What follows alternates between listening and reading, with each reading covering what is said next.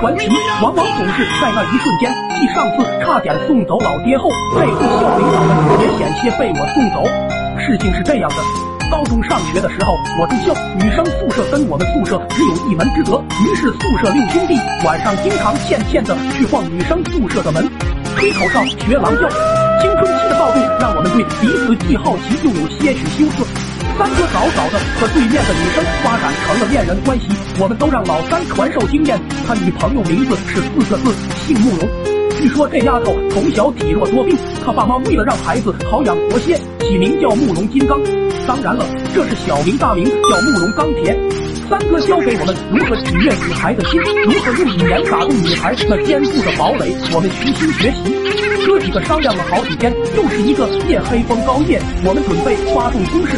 临去前，老大拍了拍我的肩膀，说：“咱们这是第一次集体表白，你把唢呐带上，吹个曲吧。一是能缓解尴尬，二也能增加情调。”我苦着脸拿出珍藏的唢呐，说：“大哥，我就会吹夫妻关，还有大出殡啥的，都是跟爷爷跑白佛学的，别的我也不会啊。”大哥思索了一会，一咬牙，沉声道：“这有啥？总之得需要音乐调情，反正他们都听不懂，你听着点吹，吹夫妻关吧。”一切准备就绪，哥几个都准备动身。三哥又出幺蛾子，说和对面的钢铁白天吵架就不过去了，定住我们都凯旋而归。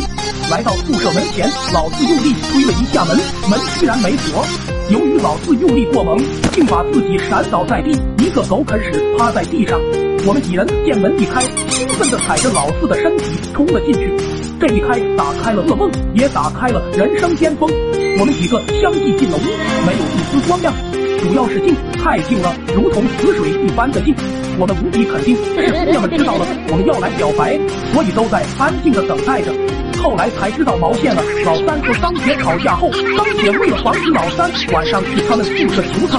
一气之下，竟然告诉年级主任说晚上总有人敲门骚扰。年级主任寻思这事可不小了，当即通知了我们班主任和校长，他们把这些女同学安置在别的宿舍。几个领导便早早的就守在他们宿舍守株待兔。我们当时哪知道这些？我鼓起腮帮子，拿起唢呐，一手呼吸关，首先打破了宁静。一个人看我已经进入了状态，便向四周扩散，寻找着各自要表白的女同学。我渐入佳境，刺耳的悲意徐徐而来，不知道的还以为我要送走这一屋子人。在我悲凉的曲子中，哥几个来到各自喜欢女孩的床位下，开始吟吟低语，说着一些让人发麻的情怀。殊不知面对的全是学校领导。我也来到我的女神床位前，由于太黑，我只能看到一个轮廓坐在床上。我当时还纳闷，今天女神怎么看着有点壮，那一坨跟个大藏獒似的。过后才知道那是我们校长。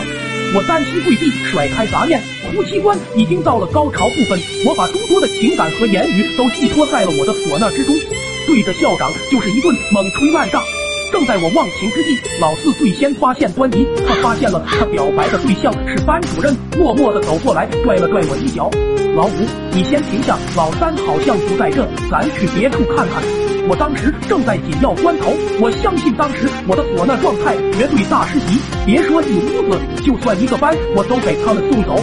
我恼怒的停下，甩开他的手，总瓜，都这种关头，你打退堂鼓，要回去你自己回去。